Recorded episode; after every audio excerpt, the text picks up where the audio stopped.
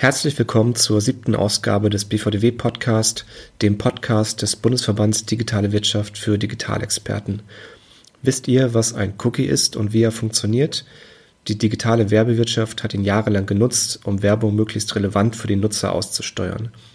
Aktuell zeichnet sich aber die Entwicklung ab, dass Browser wie zum Beispiel Safari oder Firefox Cookies blockieren und relevante Werbung, auch pseudonymisierte, verhindern. Das wird Werbung für den Nutzer beliebiger machen und für Unternehmen schwieriger. Daher hat sich die BVDW-Arbeitsgruppe Identity zu alternativen Lösungen Gedanken gemacht und ein White Paper veröffentlicht, das diese Lösungen erklärt. Zur Arbeitsgruppe gehörten unter anderem Alexandra Treitler, Alvin Viereck, Erik Hall und Jörg Vogelsang. Diese vier erklären euch das Thema nun noch einmal in der Diskussion. Aufgrund unserer sehr dezentralen, dezentralen Verbandsstruktur weicht die Audioqualität bei Einzelnen voneinander ab. Bitte seht darüber einfach mal hinweg. Nächstes Mal klingt es wieder schöner. Viel Spaß. Ja, also wir sind heute hier im, im BVDW-Podcast und äh, möchten über Identity und das vor kurzem veröffentlichte, äh, ver veröffentlichte White Paper sprechen. Aber bevor wir ins Detail gehen, stellt euch doch bitte einmal vor und sagt uns, wie ihr im Rahmen eurer Tätigkeit mit dem Thema Identity zu tun habt. Ja, dann äh, würde ich vielleicht kurz anfangen. Äh, Alvin Viereck von der United Internet Media. Äh, ich äh, leite bei uns äh, den Yield-Programmatic-Bereich, den Bereich Ad Technology, also wo der ganze Ad Tech Stack äh, verantwortet wird und im Prinzip die Produktabteilung der OEM. Ja, hallo, mein Name ist Erik Hall. Ich ähm, bin ähm, als Berater tätig mit of Digital Strategies und ähm, das Thema Identity begegnet mir natürlich äh, tagtäglich in meinem Berateralltag und sonst äh, bin ich auch äh, stellvertretender Vorsitzender der Fokusgruppe Programmatic Advertising, ähm, in der wir ähm, das Thema Identity in diesem Jahr ähm, ähm intensiv besprochen haben, ganz viele ähm, Aktivitäten in dem Rahmen hatten, unter anderem eben auch dieses White Paper, das die äh, Alex Zeitler gerade schon angesprochen hat. Ja, mein Name ist Jörg Vogelsang. Ich bin bei Index Exchange für unser Geschäft in äh, Zentral- und Osteuropa zuständig. Ähm, Index Exchange ähm, als, wie wir uns selber sehen, äh, eine der, der führenden unabhängigen Exchanges ist natürlich auf ein funktionsfähiges programmatisches Ökosystem angewiesen und äh, ein, ein funktionsfähiger User Identifier ist natürlich dafür die, die Grundlage, bildet quasi das Fundament. Also insofern ist das für uns als Unternehmen extrem wichtig, dass hier die Möglichkeiten im Open Web ähm, weiter ausgebaut werden und im Prinzip Open Web äh, auch, auch funktionsfähig gehalten wird. Und ja, wir bringen uns auch gerne ein äh, und haben auch an dem an dem White Paper äh, Identity äh, mitgearbeitet und sehen sehr, sehr gerne und auch mit, äh, mit, großem Zuspruch, dass, dass sich das Thema in Deutschland weiterentwickelt und dort auch Lösungen am Horizont entstehen, die unsere Industrie nach vorne bringen. Mhm. Okay. Ja, also ähm, ihr habt ja gerade auch schon gesagt, ähm, um zu verstehen, warum dieses Thema eigentlich gerade so präsent ist und was eigentlich genau gemeint ist, haben wir äh, im BVDW ein White Paper veröffentlicht, äh, bei dem ihr ja auch ähm, Mitautoren seid und das Identity im Kontext von digitaler Werbung erklärt. Warum beschäftigen wir uns eigentlich mit diesem Thema oder warum sollten wir uns damit beschäftigen? Hm. Ja, vielleicht kann ich mal äh, anfangen aus Sicht auch nochmal des BVDWs. Warum schreiben wir solche White Papers? Ähm, ich glaube, ähm, wenn wir so ein Thema, was, was ähm, äh, so rasant auch an Fahrt aufgenommen hat in diesem Jahr und, ähm, und ähm, mit so vielen neuen ähm, Technologien auch in Verbindung steht, das ist, glaube ich, ganz entscheidend, dass wir, dass wir hier erstmal auch so Grundlagen schaffen, dass wir auch ähm, eine gleiche Gesprächsbasis haben. Also wirklich auch nochmal in das Thema reingehen, äh, wie ähm, definieren wir bestimmte Begriffe. Wir haben ein Glossar eben auch mit integriert in das White Paper.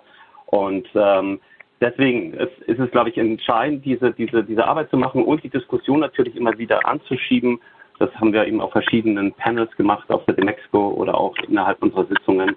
Ähm, aber das Thema kann vielleicht eben auch nochmal die Kollegen mal genauer aus ihrem, aus, aus Sicht des Publishers oder des Technologiedienstleisters auch nochmal beschreiben, ähm, ähm, warum das so relevant geworden ist. Ja, dann äh, äh, beginne ich mal mit der Publisher-Rolle oder der Vermarkter-Rolle an der Stelle. In der Programmatik äh, ist eins ganz, ganz entscheidend, und zwar die Möglichkeit der Demand-Seite, also der äh, Nachfragerseite, die Möglichkeit zu haben, ihre Daten, äh, die sie vorliegen haben, zum Targeting einzusetzen.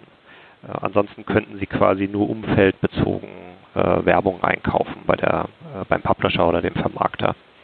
Und das bedingt, dass man eben in der programmatischen Welt, in der Kette zwischen DSP und SSP, also der Demand-Side-Plattform und der Supply-Side-Plattform, seine Daten integriert und das funktioniert eben über äh, Profile. Und diese äh, Profile sind an einen Identifier gebunden. Ich versuche mal so ein Bild äh, zu skizzieren.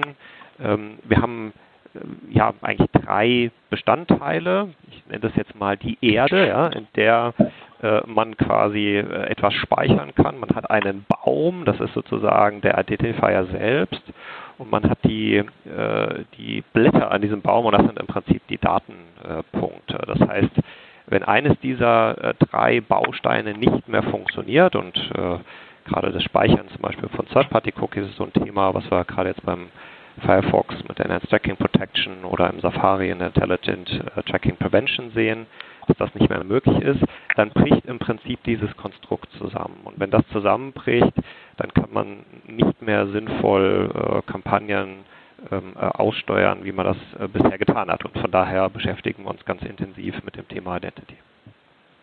Mhm. Ja, dem, dem, gibt es kaum noch was hinzuzufügen. ähm, wie schon eingangs erwähnt, ist ähm, die, die Funktionsfähigkeit oder technische Funktionsfähigkeit des, des äh, programmatischen Ökosystems, insbesondere für alle Teilnehmer im, im sogenannten Open Web, äh, extrem wichtig. Ja, also ohne, ohne ein, eine gemeinsame Grundlage, ein gemeinsames technisches Fundament eben für den, für den Identifier, äh, kann genau das nicht mehr passieren, was Alvin ja auch schon angedeutet hat, nämlich dieses, dieses User-Centric Marketing seitens der Advertiser, für die letztendlich Open Web die, die Alternative ja auch zu den Angeboten der, der Wallet Gardens sein sollte.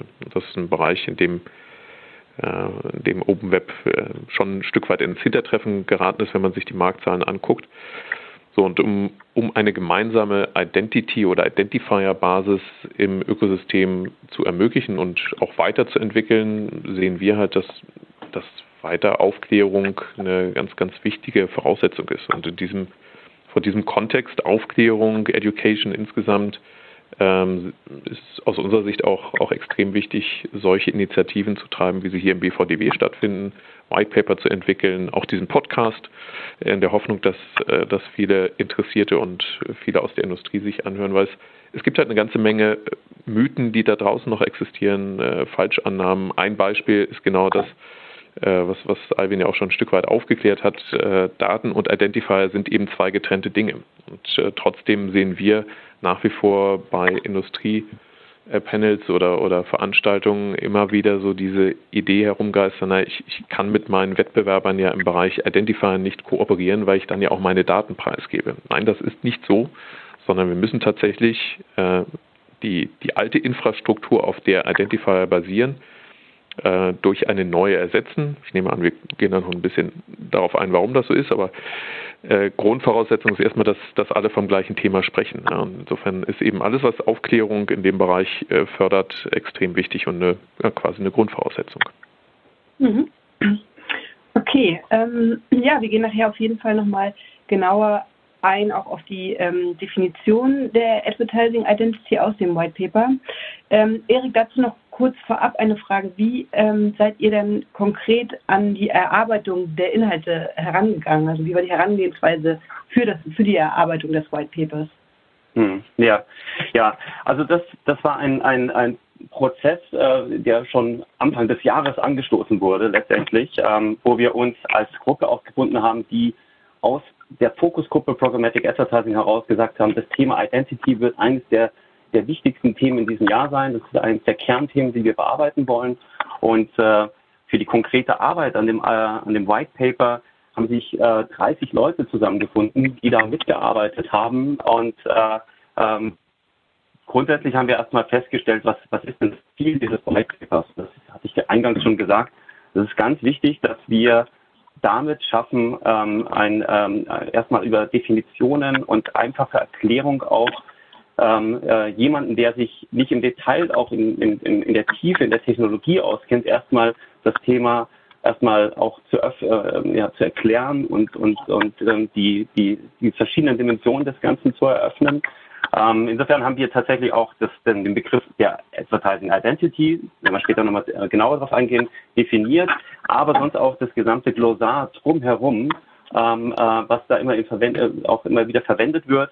Ähm, sonst haben wir eben auch versucht, nochmal darzustellen, was, welche Relevanz und welche Bedeutung hat es für die einzelnen ähm, ähm, äh, Unternehmen innerhalb des Programmatic Advertising Ecosystems.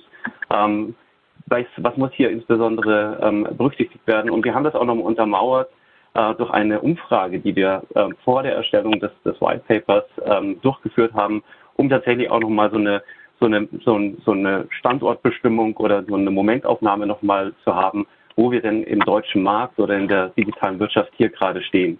Das war so die Herangehensweise und es war eine sehr konstruktive Zusammenarbeit äh, gemeinsam mit den Mitstreitern für das, für das White Paper und ich glaube, wir haben dann eine sehr gute äh, Grundlage geschaffen, auf die wir auch in diesem Jahr dann aufbauen können.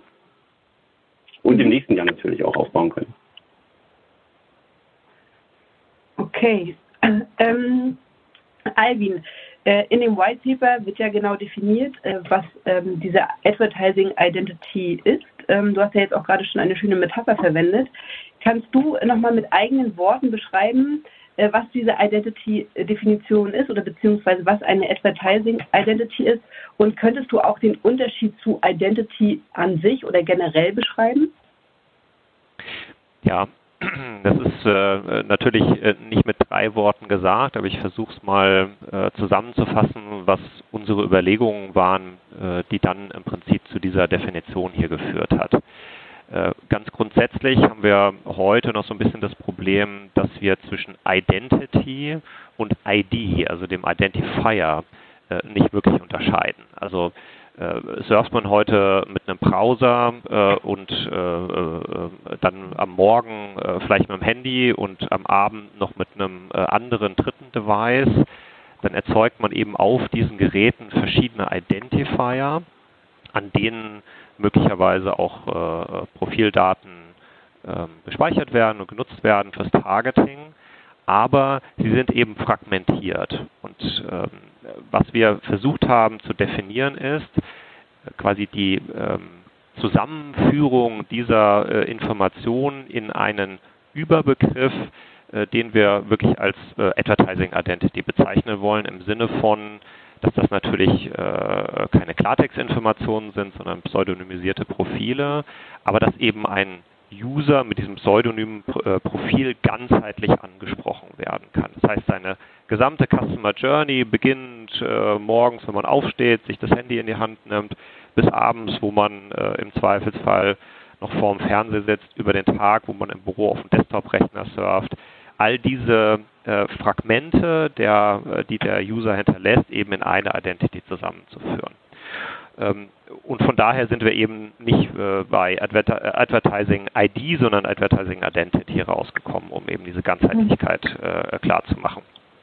Was damit einhergeht, ist, dass man versucht, ähm, und sowohl äh, das auf der Publisher- als auch auf der Advertiser-Seite, ähm, noch, mit, äh, noch mit mehr Merkmalen äh, zu versehen. Also was will man möchten, äh, was will man machen? Man will effizient äh, Werbung aussteuern, das tut man in äh, Form von Personalisierung, Lokalisierung, Verifizierung, Erfolgsmessung und so weiter, um am Ende des Tages sinnvoll, äh, reichweitenoptimiert seine Budgets zu allokieren äh, und eben die Aussteuerung von den Werbemitteln zu ermöglichen.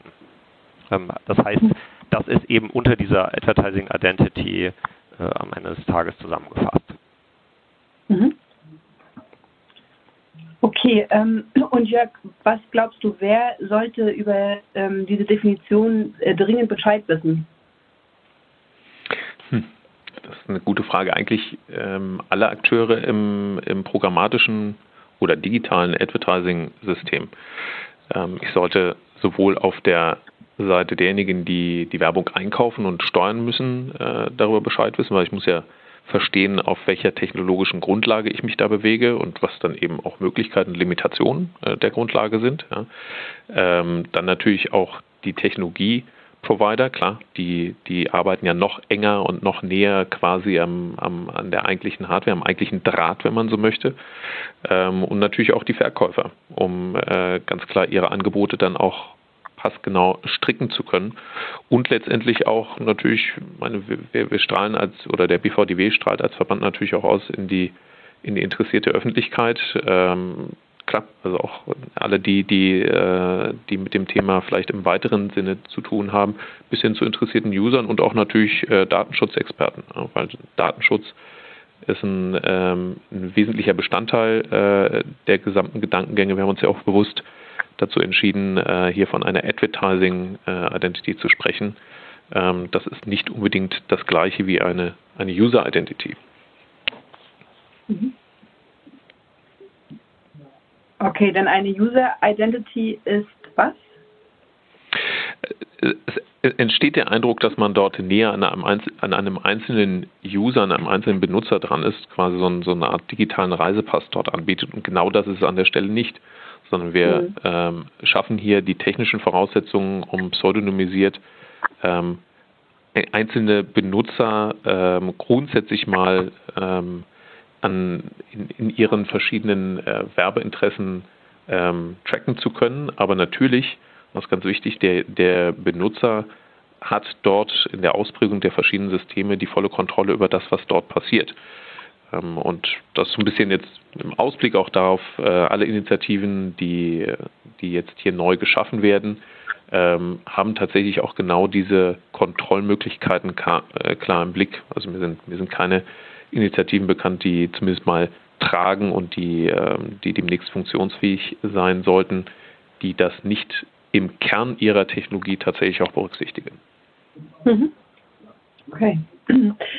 Ähm, das White Paper wurde nun in der Presse auch äh, mehrfach aufgegriffen und fanden auch ähm, weiterführende Interviews dazu statt. Seid ihr zufrieden mit dem, was ihr erarbeitet habt und ist das Ziel des White Papers für euch erreicht?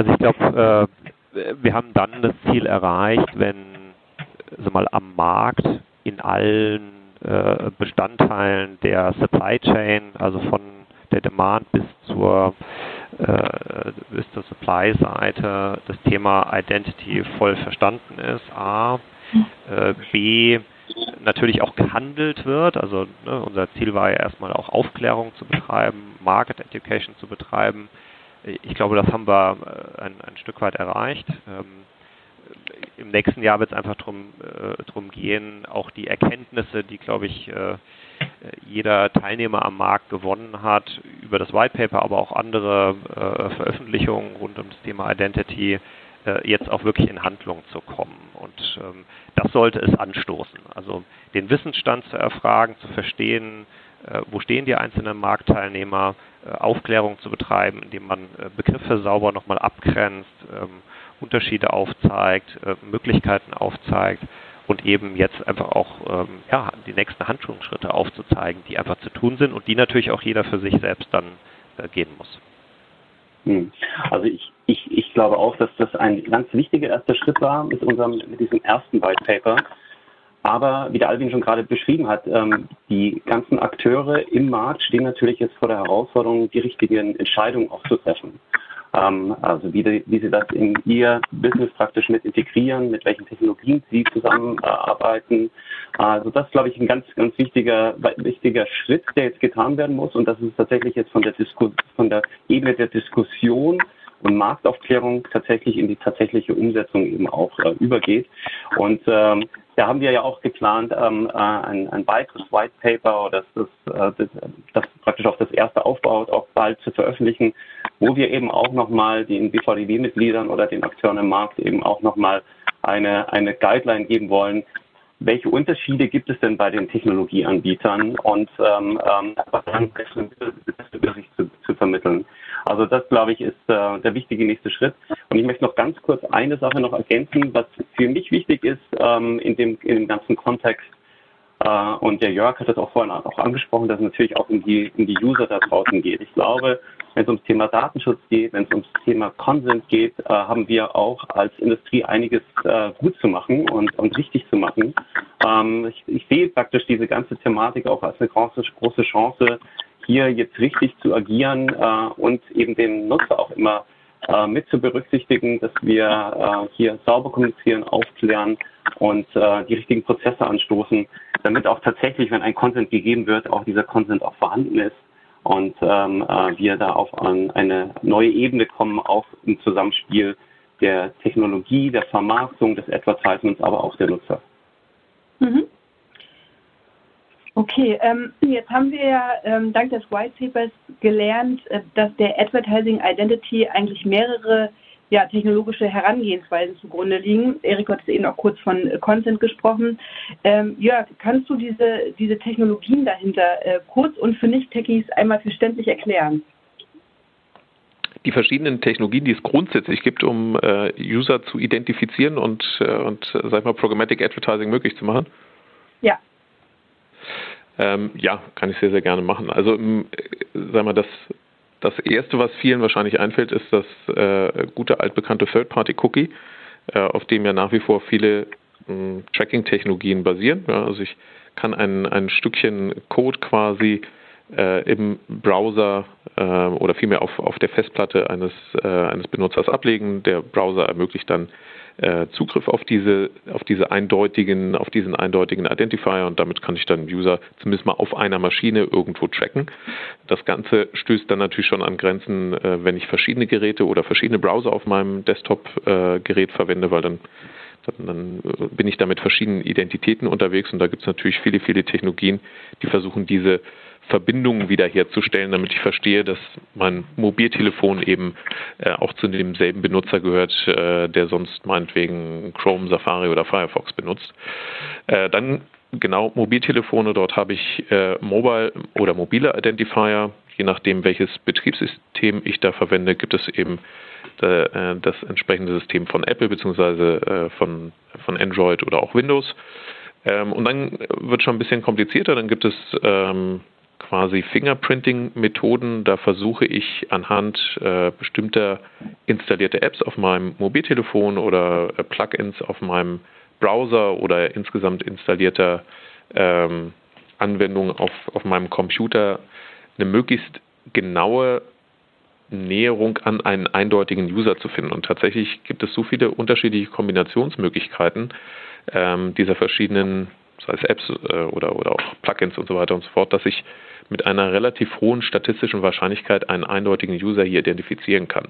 Nachteil solcher Methoden ist natürlich, dass ich als Benutzer noch weniger Zugriff darauf habe, ähm, wer trackt mich hier einfach und ähm, äh, sagen wir auch, auch Cookies einfach, die, die kann ich ja löschen durch entsprechende Methoden. Das ist bei Fingerprinting-Methoden natürlich deutlich schwieriger. Es ist schon für mich ein bisschen schwieriger, hier die nötige Transparenz als Benutzer zu haben. So, und dann gibt es natürlich ähm, deterministische Möglichkeiten. Das heißt, ich versuche anhand von Logins ähm, genau festzustellen, okay, das ist ein Benutzer, der beispielsweise sich in einer Login-Section von United in der Media entsprechend registriert hat. Und hier kann ich dann durch Hashing-Methoden auf der einen Seite sicherstellen, dass ähm, der Identifier, also eine E-Mail-Adresse, nicht im, in irgendeinem Klartext innerhalb der Prozesskette zu sehen ist. Also ich stelle sicher, dass ich immer noch hinreichend genug pseudonymisiert unterwegs bin als Benutzer.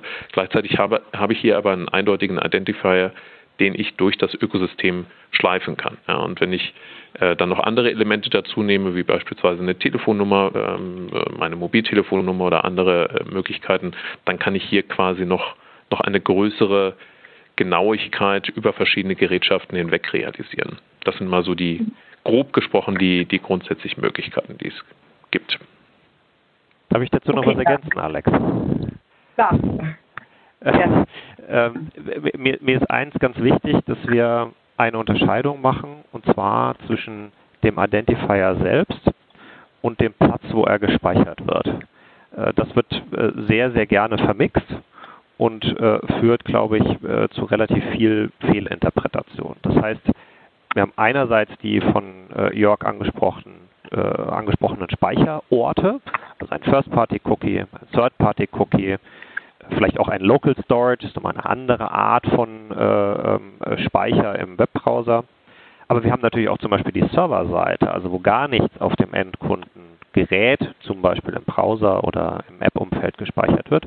Und dann hat man natürlich so mal den betriebssystemseitigen Speicherplatz, da wo nämlich in den mobilen Apps ähm, äh, oder äh, Devices äh, die IDFA oder Android-ID, also sprich die äh, mobile äh, Werbe-ID gespeichert wird. Das sind die Speicherplätze und dann haben wir sozusagen die Typen von IDs und da hatte äh, auch Jörg ähm, schon einige genannt. Also man hat eine äh, ganz allgemeine Definition von einer ID, das ist die sogenannte Universally Unique Identifier äh, ID. Gibt es übrigens auch einen Standard zu, der nennt sich RFC 4122, für die, die es nochmal nachlesen wollen bei Wiki. Äh, ähm, und das ist vor allen Dingen ein anonymer Identifier. Das ist auch vielleicht nochmal wichtig zu sagen, dass es durchaus auch äh, anonyme äh, Identifier gibt, die mit dem User an sich erstmal gar nichts zu tun haben, außer dass der Speicherplatz sozusagen, wo diese ID abgelegt wird, auf dem Endgerät des Users ist. Und das war da dann ähm, als Erweiterung sozusagen die von Jörg ange, äh, angenannten alternativen äh, Identifier haben, zum Beispiel äh, ein Identifier basierend auf einer Mailadresse oder einer Account-ID oder eben die sogenannten probabilistischen Identifier, wo man ganz viele Datenpunkte verwendet da bewegen wir uns plötzlich nicht mehr im anonymen Bereich, sondern wir bewegen uns im sogenannten pseudonymen Bereich. Also da ist auch kein Klartext vorhanden, sondern diese Informationen werden nachher, man nennt es verhasht, also zu einem alphanumerischen Identifier zusammengefügt, wo man nicht mehr erkennt, dass es der Herr, Mann, äh, der Herr Mustermann oder äh, die Frau Meier ist. Aber es ist eben ein sogenannter pseudonymer Identifier. Und diese beiden Dinge gilt es zu unterscheiden. Also Speicherort einerseits und die Art und Weise des Identifiers, wie wir den, äh, wie wir den erstellt haben, denn da hängt ganz viel Juristisches nachher dran, äh, GDPR-Compliance, äh, muss man Consent einsammeln etc., äh, je nachdem, welche Art von Identifier das ist. Mhm. Okay, also ja, das ähm, habe ich verstanden und ähm, äh, ja, ihr habt es ja wirklich jetzt auch sehr umfassend äh, erklärt. Ähm, vielen Dank auch nochmal für die Abgrenzung. Ähm, ja, wenn wir jetzt äh, über Identifier oder Identity äh, generell sehr umfassend jetzt auch gesprochen haben, ähm, um das Ganze nochmal in so einen ganzheitlicheren Kontext zu bringen, welche Alternativen ähm, zu zielgerichteter Werbung seht ihr denn, wenn wir nicht über Identity sprechen? Also gibt es Alternativen dazu und was haltet ihr von denen? Also vielleicht so mal so ganz generell gesagt, würde ich, würde ich sagen, ähm, das Thema Identity ist, ist, äh, hat eine riesen Tragweite für unsere Industrie. Ähm, wir haben sehr viele Errungenschaften praktisch auf der Produktseite eben auch erzielt, ähm, eben die Qualität in die Werbung auch reinzubringen. Ja, also tatsächlich diese zielgerichtete Ansprache der Nutzer, ähm, das, äh, dass man Frequenzen einstellen kann, ähm, wie häufig die Werbung eben auch angezeigt wird. All diese Dinge ähm, äh, basierten auf, auf die Cookies. Ähm, dann war natürlich auch die Cookie-Welt natürlich eine, eine äh, starke Desktop-Welt. Also auch hier muss natürlich eine Antwort gefunden werden äh, auf Cross-Device und die, die verstärkte Nutzung eben ähm, äh, von Apps. Ähm, insofern, ich sehe, ich sehe, ähm, ähm vielleicht können die Kollegen nochmal sagen, ob sie ähm, äh, dann noch äh, äh, Alternativen sehen. Ich glaube, wir stehen jetzt vor der großen Herausforderung, tatsächlich das Thema Identity so weiterzuentwickeln und auch wieder so eine Reichweite zu erzielen und Verbreitung und auch Verständnis im Markt, dass wir hier in dieser Transformationsphase von Cookie in Richtung Identity ähm, äh, wieder auf ein, ein Level kommen für die einzelnen Akteure, dass sie das Geschäft auch erfolgreich weiterführen können und wie gesagt diese Errungenschaften auch weiter zum Tragen kommen aus unserer ganzen Produktentwicklung. Und ich sehe das als den wichtigsten Schritt jetzt auch ähm, äh, tatsächlich die Identity-Lösungen voranzubringen, es gibt klar immer ähm, auch die Rückbesinnung auf Produkte, die früher mal vielleicht funktioniert haben, ähm, wo man bestimmte in Umfeldern zum Beispiel bestimmte Nutzer ansprechen kann. Aber ich sehe ganz klar, dass die Identity hier ähm, der, der, der Weg ähm, sein muss, den wir da einschlagen. Dem, dem würde ich grundsätzlich zustimmen. Also ich glaube auch, ähm, man könnte fast drastischer formulieren, äh, dass wir eine, eine übergreifende Lösung äh, schaffen, zumindest mal für bestimmte Märkte, ähm, ist quasi alternativlos, weil die Alternative sieht äh, aus meiner Sicht so aus, dass man ähm, dem, sag mal, den, der Entwicklung, dass sich die Entwicklung eigentlich nur noch beschleunigen kann, ähm, dass immer mehr Digital Advertising innerhalb der, der sogenannten Wallet Gardens stattfindet, wo ich im Prinzip aus Advertiser-Sicht in die Lage versetzt werde, wirklich effektives User-Tracking äh, und, und auch Targeting äh, umsetzen zu können. Bis hin zu Möglichkeiten, dass das auch in die, in die reale Welt äh, mit hineinnehme, also auch ähm, Tracking oder Targeting äh, sogar in, in äh, Offline-Umgebungen möglich wird. Und da muss Open Web aus äh, Sicht unseres Unternehmens auf jeden Fall wieder pari werden. Also muss ein ähnlich starkes Angebot äh, aufbauen können, um da Schritt halten zu können. Ansonsten glaube ich, werden wir eher noch weitere Rückgänge in, im Digital Advertising Spend im Bereich Open Web sehen. Es gibt tatsächlich im Rahmen der Diskussion, das merkt man bei, äh, bei einigen Branchenveranstaltungen immer wieder, auch äh, so ein bisschen die Hoffnung bei einigen äh, Akteuren im, im Bereich Open Web, dass man sagt, naja, vielleicht kommen die guten alten Zeiten, wie Erik das so angedeutet hat, äh, wieder. Also dass, dass das kontextuelles Targeting dann äh, im Prinzip dort wieder aufholt und reüssiert.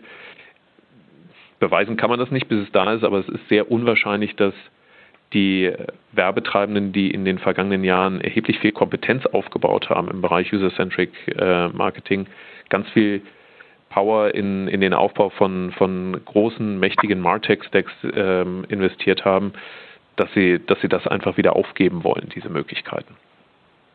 Hm. Und ich äh, schließe mal die, die Runde ab. Ähm, ich, ich, glaube, um deine Frage also mal, äh, direkt zu beantworten, es gibt natürlich immer den Personalized und den Non-Personalized äh, Bereich der, der programmatischen Werbung.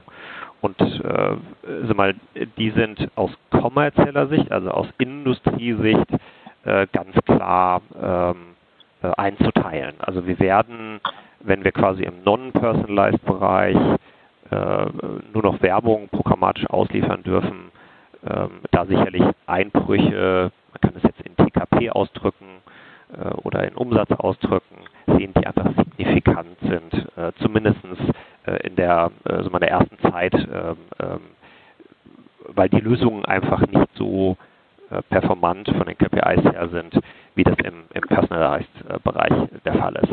Aber gehen wir jetzt mal vielleicht auf den, auf den kontextuellen oder äh, semantischen äh, Targeting-Bereich, den du ja als äh, sozusagen Alternative erfragt hast. Das ist ja auch heute so, dass wir mitnichten das gesamte äh, User-Ökosystem, was wir vorfinden, was sich auf den Publisher-Seiten bewegt und äh, auf das dann äh, von der Demand-Seite programmatisch geboten wird, ähm, äh, personalisiert ansprechen können. Denn dafür ist die Datenlage gar nicht gut genug.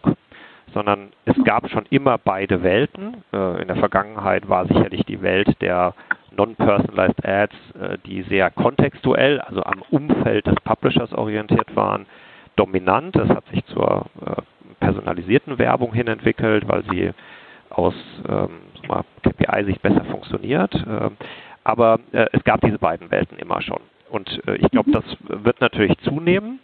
Ähm, wir werden wieder mehr kontextuelle Werbung sehen, in Klammern müssen. Denn äh, Entwicklungen wie Firefox oder Safari ähm, äh, entziehen natürlich so ein Stück weit die Möglichkeiten, ähm, äh, personalisiert zu werben. Und jetzt ist nur die Frage, äh, wie, wie, dramatisch ist eigentlich äh, diese Entwicklung und äh, was können wir dagegen tun? Wenn man sich heute mal so ein bisschen anguckt, wie die Welt aufgeteilt ist, dann haben wir mal jetzt etwa im Schnitt 50 Prozent In-App-Traffic und der Rest ist quasi der Web-Traffic. Im Web-Traffic, ähm, wenn man jetzt mal da nur drauf eingeht, äh, sehen wir heute schon etwa 30 Prozent, zwischen 20 und 30 Prozent Ad-Blocking. Das heißt, von den 50 Prozent müssen wir nochmal 30 Prozent abziehen. Äh, wenn wir dann quasi auf äh, den Fakt achten, dass User aber multi-device unterwegs sind und dass wir aber mit den äh, Identifizierungsoptionen, die wir heute vor allem Cookie-seitig vorliegen haben, das gar nicht abdecken können. Dann hat man quasi die nächsten 30 Prozent, die man abzieht. Äh, und äh, wenn man dann auch noch guckt, äh, ja, gibt es in diesem einen Device, was man sich dann noch anguckt, oder die User, die quasi nur ein Device nutzen, dass es da eben auch Cookie-Löscher oder eben diese Browser-Gatekeeping-Funktionalitäten gibt, dann sind wir nochmal bei einer kleineren Zielgruppe. Also wir haben heute schon eine Situation, wo wir durchaus nur noch einen Bruchteil der Userschaft äh, wirklich ganzheitlich im Sinne unserer Advertising Identity ansprechen können. Und das, das Problem gilt es natürlich zu lösen. Und daran ist die Industrie mit alternativen Identif äh, Identifizierungsmöglichkeiten, äh, ähm, die natürlich den gesetzlichen Rahmenbedingungen entsprechen, aber wir werden uns äh, ganz realistisch natürlich auf diese Welt auch äh, zunehmend vorbereiten müssen, dass wir eben nicht 100 Prozent der Zielgruppe personalisiert ansprechen können. Hm. Okay. Ja, das ähm, zeigt ja nochmal sehr deutlich, warum es eigentlich auch ähm, der richtige Weg war, an so einem White Paper zu arbeiten und ein gemeinschaftliches Verständnis, Verständnis für eine Advertising Identity zu schaffen. Ähm, Erik, du bist ja auch mit vielen Leuten im Gespräch dazu wahrscheinlich, mit Geschäftspartnern oder Betroffenen. Ähm, siehst du noch weitere Handlungsfelder, wie wir aus dem Verband heraus das Thema auch noch weiter vorantreiben können? Ja, also ich glaube, die Aufgabe eines DVDWs in dem Kontext, ähm, da gibt es zwei, zwei Dinge, die man da äh, beachten muss. Einmal die Arbeit, die wir jetzt gerade geleistet haben, also sprich ähm, äh, Definitionen zu finden, ähm, aufzuklären über die verschiedenen Formate im BVDW, ähm, ähm, auch Informationen bereitzustellen. Äh, da sind wir auf einem sehr guten Weg ähm, und äh, die, da müssen wir aber auch dranbleiben. Wir sehen, allein wenn wir gerade die Ausführungen auch von uns äh, hier in dem Podcast auch sich angehört haben, wie, wie äh, komplex die Thematik doch auch ist. Also insofern müssen wir doch hier noch einiges auch leisten und, und äh, den Marktpartnern da wirklich eine hel helfende Hand praktisch bereitstellen. Also ich, das sehe ich so ein bisschen die Aufgabe vom DVDW. Ich sehe aber auch natürlich die politische Dimension des Ganzen. Ähm, wir haben sehr viele Diskussionen geführt, auch in den vergangenen äh, Wochen und Monaten, äh, wo es eben auch um die Browseranbieter ging.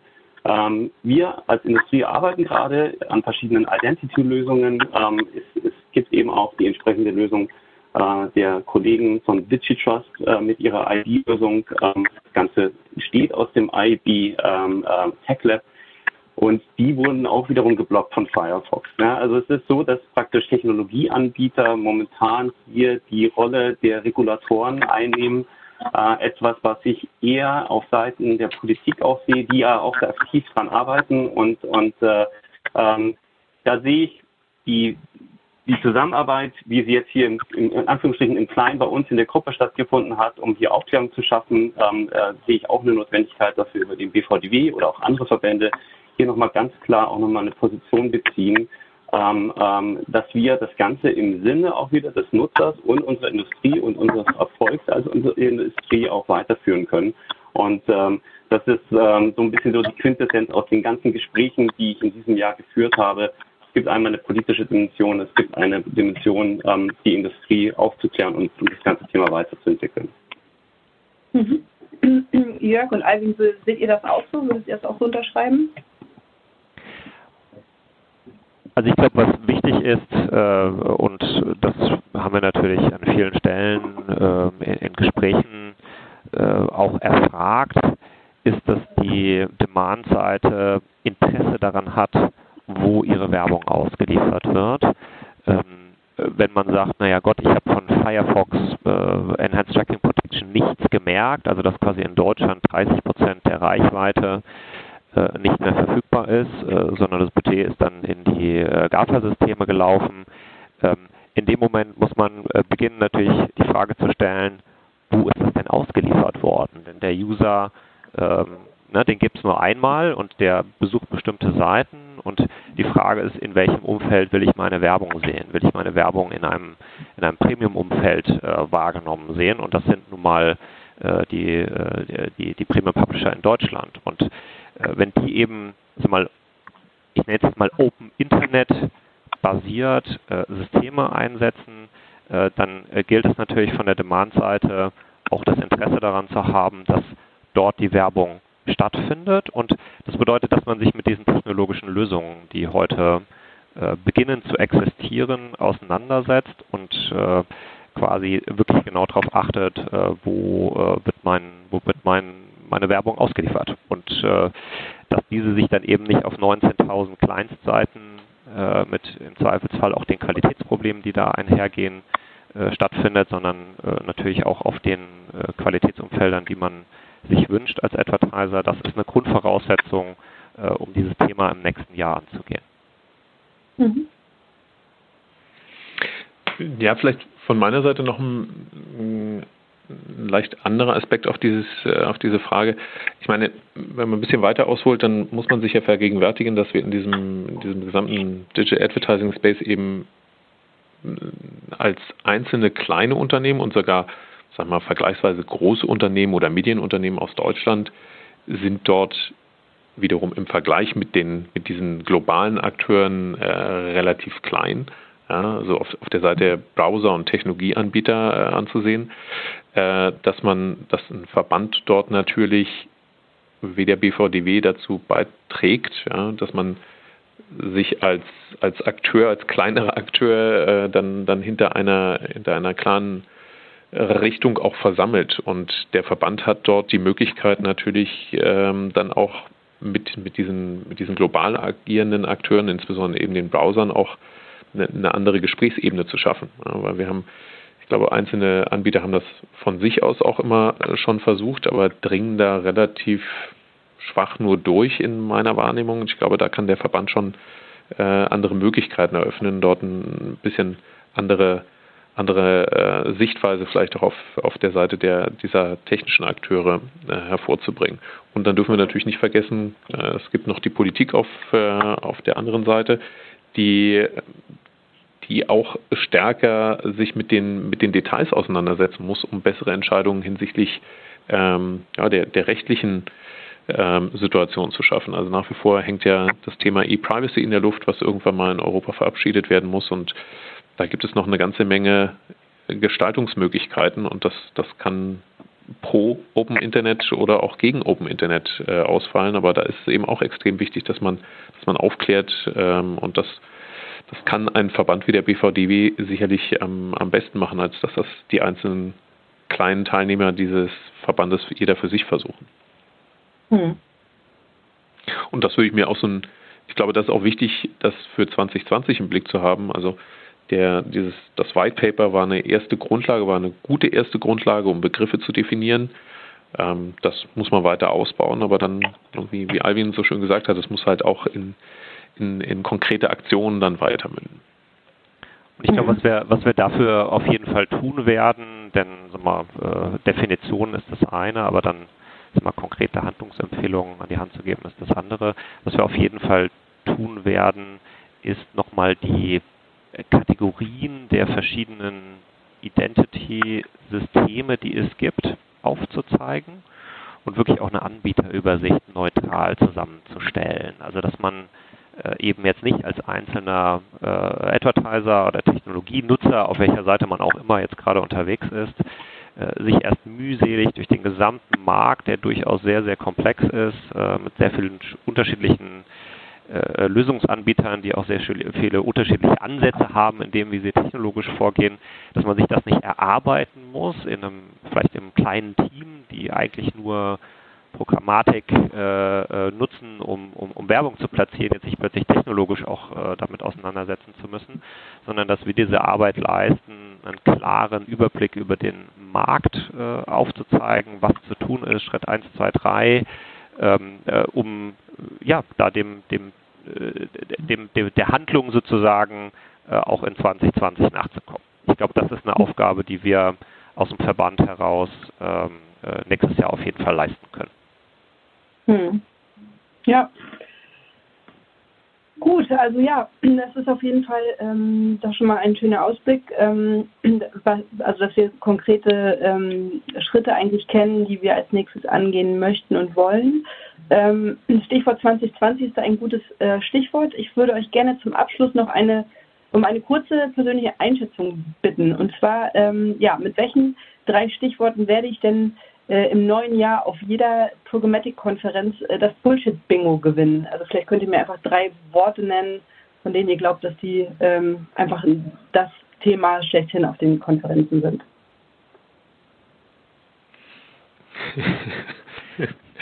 Wer fängt an? ich, ich, starte mal. Ähm, ich, ich, starte mal. Ich glaube, das Stichwort Consent wird ein riesiges sein und um dieses Themen wie TMG-Novellierung, äh, EuGH-Urteile, äh, Joint Controllership äh, etc., also alle rechtlichen Aspekte rund um das Thema äh, Consent und ähm, ob das quasi ein berechtigtes Interesse sein darf, ob das ein Explicit Consent sein muss, äh, als, als erste Begrifflichkeit. Ich glaube, äh, ganz klar bleibt und ist oder ist und bleibt das Thema Identity ein Riesenthema und welche Lösungsansätze es in diesem Bereich gibt und äh, äh, insbesondere äh, dann einen dritten Themenblock, der wahrscheinlich auch wieder äh, sehr stark Publisher oder Vermarkter getrieben sein wird und das ist das Server-to-Server-Bidding.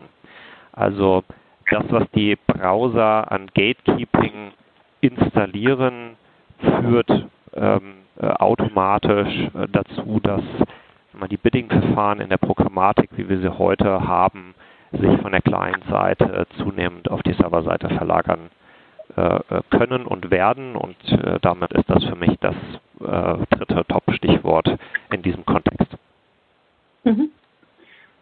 Ich versuche mal, ähm, noch andere zu finden. Also ich glaube, ganz wichtig im nächsten Jahr wird es sein, äh, dass wir wie schon so oft heute auch angesprochen, untereinander stark äh, zusammenarbeiten. Also ähm, das ganze Thema Kooperation und Allianzen wird, wird wichtig werden und immer wichtiger werden. Ich glaube, damit einhergehend das Thema Transparenz, ähm, eine gewisse Offenheit auch unter den einzelnen Akteuren, ähm, sodass wir tatsächlich äh, als Industrie uns tatsächlich positionieren, auch gegenüber die großen, den großen anderen Playern im Markt. Und äh, für mich auch ein ganz wichtiges Stichwort ähm, ist das Thema Trust. Ähm, untereinander, äh, die Unternehmen, die zusammenarbeiten, da muss ein Vertrauensverhältnis auch da sein und äh, eben auch um wieder auch Vertrauen zu gewinnen und Trust zu gewinnen auf Seiten der Nutzer. Mhm. So, Jörg, jetzt kommst du mit allen drei Begriffen. Haben wir noch was ich sag, mal einfach, ich, ich, sag mal einfach schon im Vorfeld Bingo. Also ich hatte, ich hatte alle schon auf dem Zettel. Insofern bin ich durch. Ich tue mich schwer. Ah, ich, ich komme jetzt mit den, mit den Joker-Antworten noch hinten dran. Ähm, TCF 2.0, glaube ich, wird noch ein paar Mal kommen. Zumindest mal äh, Q1, wahrscheinlich auch noch Q2 hinein. Ähm, weil das, das ist nun mal die, die, die, der, der neue Standard, auf den sich sogar äh, Google verpflichtet hat oder den Google auch integrieren möchte und ich glaube dann letztendlich auch alle anderen Akteure.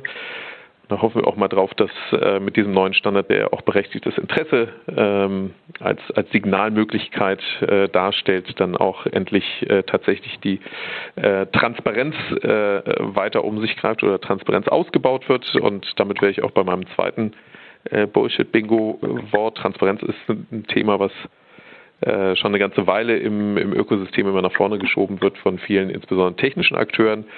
Ähm, das ist ein Begriff, der sich auf der einen Seite marketingtechnisch fast schon äh, abnutzt, aber auf der anderen Seite natürlich äh, weiterhin von extremer äh, Wichtigkeit ist. Also nicht nur im Hinblick auf, auf Datenschutz und äh, User Identification und so weiter und so fort, sondern letztendlich auch, wenn es um Kostentransparenz und die Themen geht. Also das ist ein ganz, ganz wichtiger Aspekt in einer in einem automatisierten Marketingprozess. Ja. Und ähm, ja, der, der letzte, der letzte neue Begriff fällt mir echt schwer. Ähm, vielleicht einfach Identity selber. Also ich meine, der klang zwar bei euch auch schon durch, äh, Erik und Alvin, aber ich glaube, das werden wir noch, noch häufig hören und äh, auch viele, die, die sich darauf berufen, eine ganz neue, tolle Lösung äh, anbieten zu können, die eine, eine super neue Reichweite darstellt und so weiter und so fort, aber und dann vielleicht auch ganz neue technische Ansätze ermöglicht, aber da ist genau wichtig, ähm, was, was ihr auch beide schon gesagt habt, dass wir äh, im Rahmen der Verbandsarbeit helfen, da aufzuklären, was sind denn tatsächlich neue Ansätze und was sind vielleicht einfach nur andere Ansätze oder das entsprechend vernünftig zu klassifizieren und dann vielleicht auch äh, ein paar Handlungsempfehlungen auszusprechen. Mhm. Okay, ja, also dann damit ist mein Bingo-Zettel auf jeden Fall fertig und startklar ähm, fürs nächste Jahr. Ähm, ich möchte mich bei euch bedanken ähm, für eure ähm, Offenheit und auch ähm, für euren Willen oder eure Bereitschaft, dieses sehr, sehr komplexe Thema äh, mit uns allen zu teilen. Ähm, ich äh, be begleite euch ja schon über eine längere Zeit und ich finde es einfach super, ähm, ja, dass ihr ähm, für den Verband letztendlich auch maßgeblich dafür beitragt, äh, dass, dass dieses komplexe Thema einfach auch an alle Stakeholder in diesem, in diesem Kontext auch denen nahegebracht wird oder näher erklärt wird. Also von daher ganz, ganz vielen Dank und ja, ich hoffe auf ein äh, spannendes Jahr 2020 äh, auch äh, äh, mit dem Thema Identity und äh, wie, wie es da letztendlich dann auch weitergeht. Ja, im Jahr 2002 hatten wir noch ganz andere Probleme, aber für das Jahr 2020 sind wir nun in jedem Fall gerüstet in Bezug auf das Thema Identity. Vielen Dank an unsere vier Experten für das Gespräch. Mir bleibt noch, euch einen guten Start ins neue Jahr zu wünschen und euch an die Bewerbungsfrist für den Deutschen Digital Award zu erinnern. Bis zum 23. Februar habt ihr noch Zeit, eure digitalen Projekte und Kampagnen für den Award einzureichen unter www.deutscherdigitalaward.de. Viel Erfolg dabei und vielen Dank fürs Zuhören.